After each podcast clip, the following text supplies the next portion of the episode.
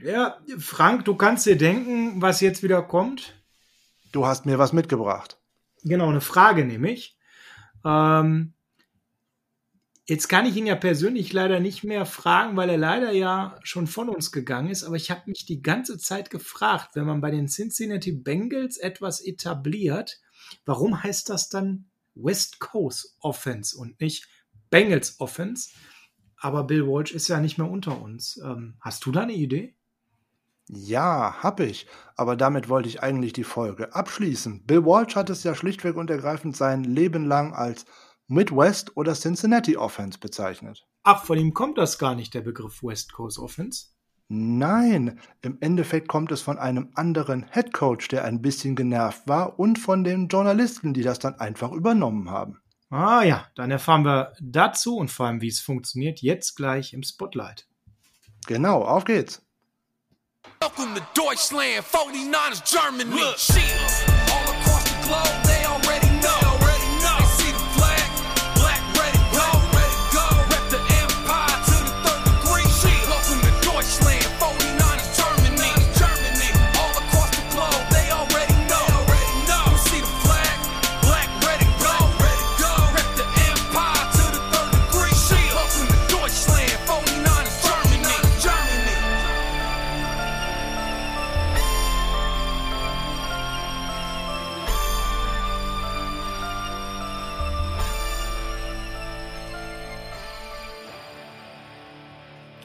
Es ist der Freitag, der 19. Es ist Spotlight-Zeit. Hier ist das Niners Huddle, der Podcast der 49ers Germany. Mein Name ist Sascha Lippe und an meiner Seite wie immer ist Frank Höhle, schönen guten Tag auch am Freitag. Kurz vor dem Wochenende sind wir nochmal wieder für euch da. Ja, und Freitags heißt Spotlight und Spotlight heißt 15 Minuten und da wollen wir jetzt zum ersten Mal heute es wirklich schaffen. Deswegen, Frank, lass uns in die Tasten hauen. Unser Thema heute ist West Coast Offense, hast du vorbereitet. West Coast Offense heißt Bill Walsh und West Coast Offense heißt eigentlich nicht West Coast Offense. Erklär uns mehr dazu. Jawohl. Die Auflösung des Ganzen kommt tatsächlich am Ende der Folge. Wir fangen mal ein wenig anders an. Wir haben uns ja in den Spotlights zuvor einmal mit äh, Formationen und auch mit Personalgruppen vertraut gemacht, wie dann so auf dem Spielfeld sind. Was passiert denn jetzt aus diesen Personalgruppen hinaus? Alle NFL-Teams und auch alle College-Teams haben eigentlich eine von drei Grundphilosophien für ihre Off Offense, zumindest für das Passing-Game, aus der sie heraus agieren. Diese drei sind einmal die West Coast Offense, die zweite ist die Air Coryell Offense und die Erhard Perkins Offense. Die einzelnen davon werde ich in, äh, die beiden anderen werde ich nochmal in separaten Folgen nochmal erklären. Wichtig ist eigentlich, was man daraus schon mitnehmen kann. Kein Team spielt ausschließlich im Jahr 2020 nur noch nach dem West Coast Offense Konzept oder nach Air Coryell oder nach Erhard Perkins. Das ist alles schon ineinander verschmolzen, so dass man einfach das Hauptziel hat, man möchte nicht mehr ausrechenbar sein. Darauf kommt es an. Du hast Bill Walsh schon äh, natürlich erwähnt. Er ist natürlich eigentlich der Begründer der West Coast Offense. Er war von 68 bis 75 äh, bei den Cincinnati Bengals als Assistenztrainer tätig, erst als Quarterbacks Coach und nachher als Offensive Coordinator. Und dort war er dann halt für die Offense verantwortlich ähm, unter Jim Brown. Und im Endeffekt ist die West Coast Offense daraus entstanden, weil sich jemand verletzt hat. Die Geburt der West Coast Offense war sozusagen die Verletzung von Bengals Quarterback Greg Cook in der dritten Woche der 1969er Saison. Bis dahin hatte Cincinnati unter Offensive Coordinator Bill Walsh ein stark vertikal ausgerichtetes Passing Game gespielt, wie es damals eigentlich auch üblich war. Auf den kurzen Strecken wurde gelaufen und der Ball wurde eigentlich immer relativ weit geworfen. Das war so Mitte der 60er, Anfang der 70er Jahre noch äh, gang und gäbe in der NFL. Äh, Walsh hatte das mal unter L. Davis in Oakland äh, gelernt, der auch unter Sid Gellman, der eigentlich der Begründer von dieser vertikal ausgerichteten Offense ist, äh, gearbeitet und hatte da auch diese Liebe für das vertikale Passspiel aus erster Hand kennen und lieben gelernt. Aber nun musste er sich umstellen, weil der Ersatz-Quarterback hatte einfach nicht den Arm, um ständig nur lange und tiefe Pässe zu werfen. Damit konnte diese Offense einfach nicht funktionieren. Das ging auch nicht mit dem äh, Nachfolger, den man verpflichtete, das war Virgil Carter. Der hat diese weiten und tiefen Pässe einfach nicht konstant genug an den Mann bringen können und damit stand man bei einem Expansion-Team, wie es die Bengals damals waren, vor zwei Problemen. Nämlich man hatte keinen Quarterback, der weit werfen konnte und man hatte keinen starken Running Back und auch die Offensive Line war nicht wirklich gut. Uiuiui. Das klingt aber Also- furchtbar. Genau, ganz viele Probleme hatte man und da hatte äh, Walsh einen genialen Plan. Er wollte das Spiel durch die Luft kontrollieren und die Defense eigentlich mit erstmalig mit kurzen Pässen ähm, sozusagen locken, ein bisschen mit Running Game zurechtlegen und danach auch mal tiefe Bälle einstreuen. In gewisser Weise hat er das äh, ganze Spielprinzip von damals umgedreht. Das Passing Game öffnete das Tür für das Running Game und nicht wie das damals eigentlich gängig war, umgekehrt. Bill Walsh hat damals einen äh, ganz bemerkenswerten Satz kreiert.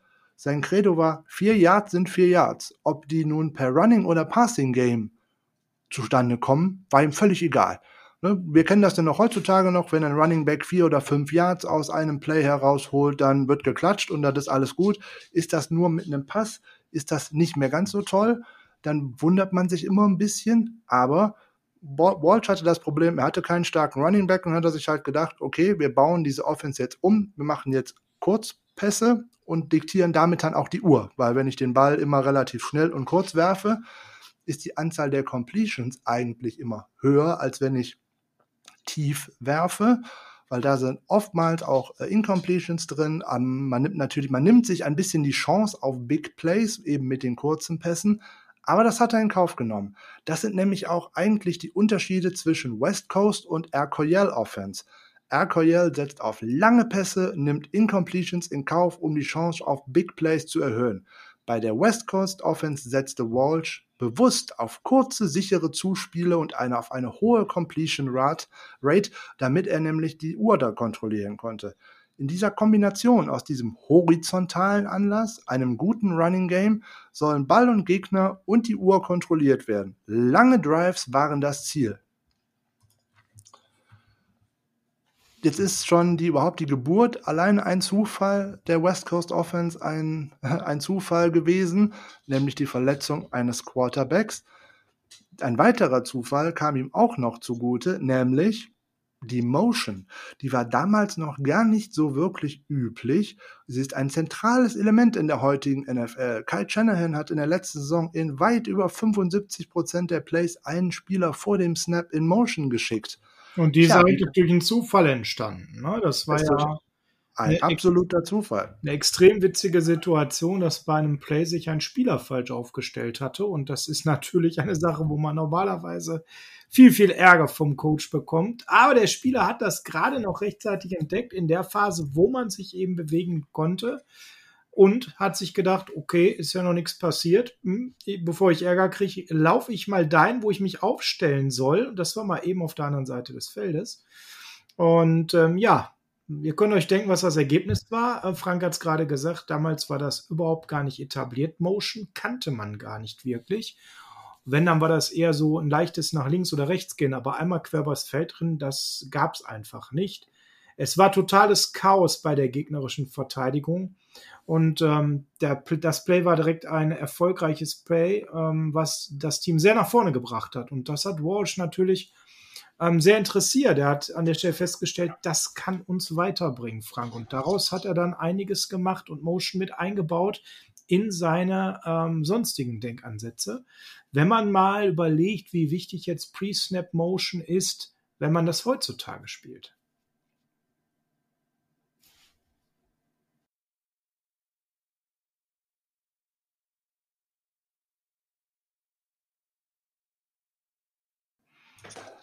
Ähm, sorry, man kann ähm, direkt viele Dinge daran erkennen, was denn dort tatsächlich passiert. Ne? Ein Spieler, der sich in dem Falle dann mal falsch aufgestellt hatte, geht rüber auf die andere Seite, so war es ja damals bei Bengals gegen Raiders, und die ganze äh, Defense war vollkommen aufgeschmissen. Sie wusste überhaupt nicht, was sie tun sollte. Heutzutage ist das ja gang und gäbe, aber die Defense verrät ja immer noch Dinge damit, wenn nämlich zum Beispiel der Fullback bei den 49ers auf einmal aus dem Backfield nach ganz rechts außen läuft und sich als Receiver aufstellt, kann der Quarterback daraus direkt sehen, was die Defense für ein Konzept spielt. Geht nämlich ein Linebacker mit ihm raus, kann, jetzt, kann man sich sicher sein, dass zumindest in den kurzen Zonen eine Zonenverteidigung gespielt wird. Oder dass eine äh, Man-Coverage gespielt wird, wenn er tatsächlich komplett mit rausgeht. Bleiben also alle Spieler stehen und gucken nur, was der andere so macht. Dann kann man daraus ablesen, Zonenverteidigung. Geht der Spieler mit, stellt sich womöglich sogar in Press Coverage, dann weiß ich, aha, Man-to-Man. -Man. Und das versucht man eigentlich immer in um es dem Quarterback zu vereinfachen, damit er weiß, ah, da passiert das und das, dann könnte dahinter das und das passieren. Ja, Tatsächlich.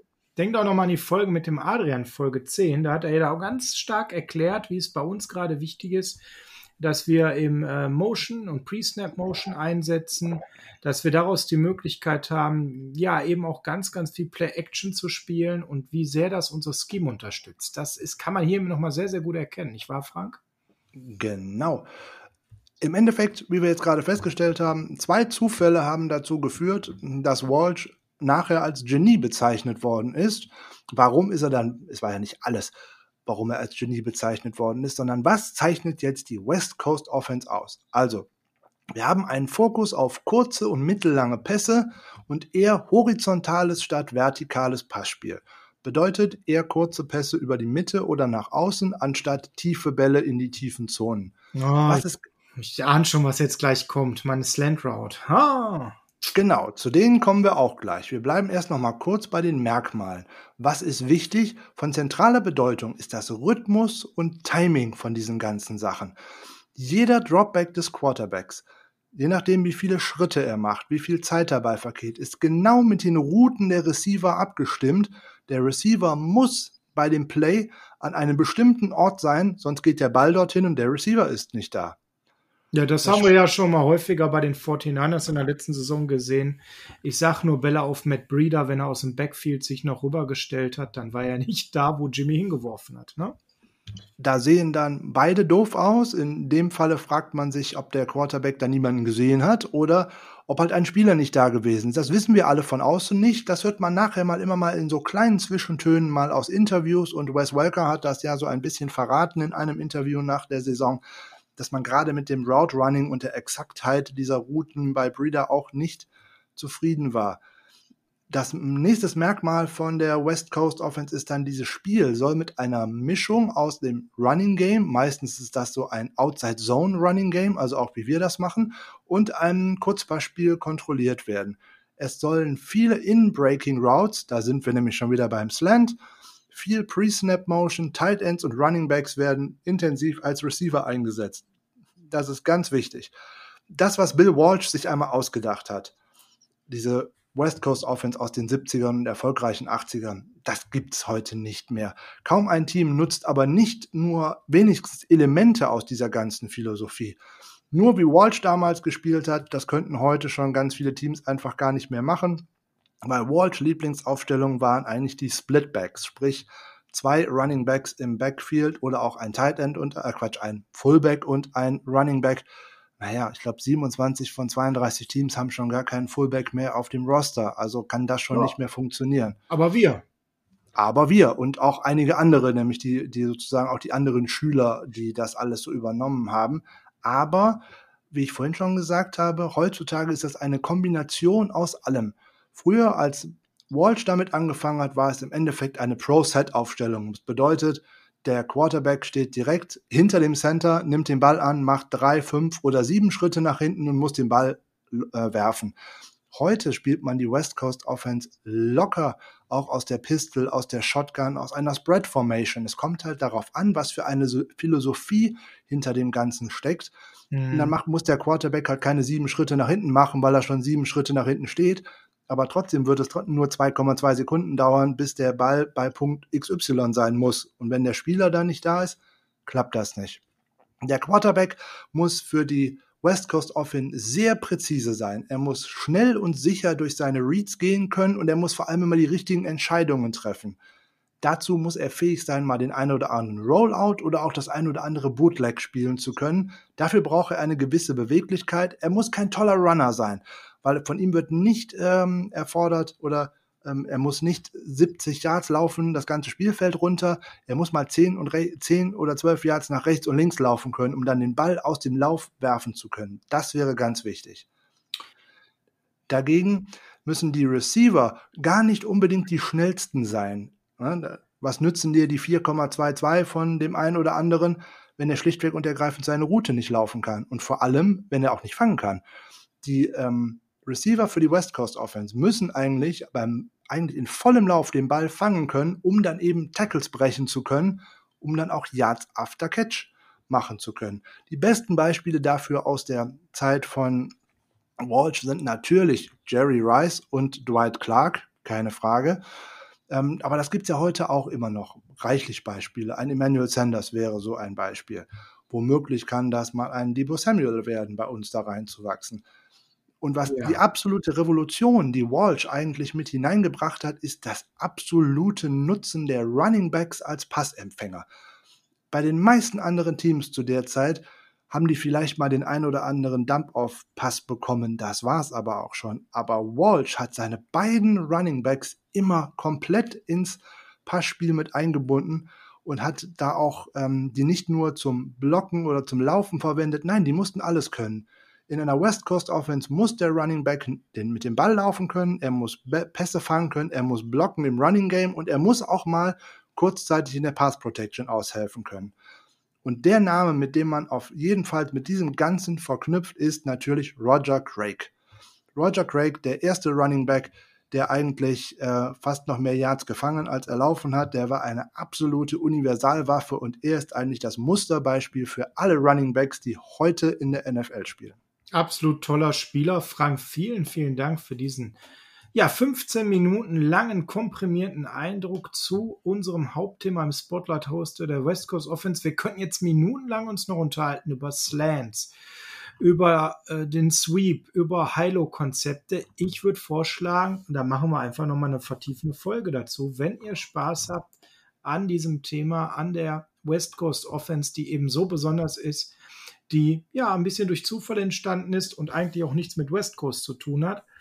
Ähm, aber es war heute ein erster Einblick für euch, dass ihr eben seht, was ist hier so spannend. Und wir werden uns auch irgendwann mal mit Bill Walsh beschäftigen. Warum?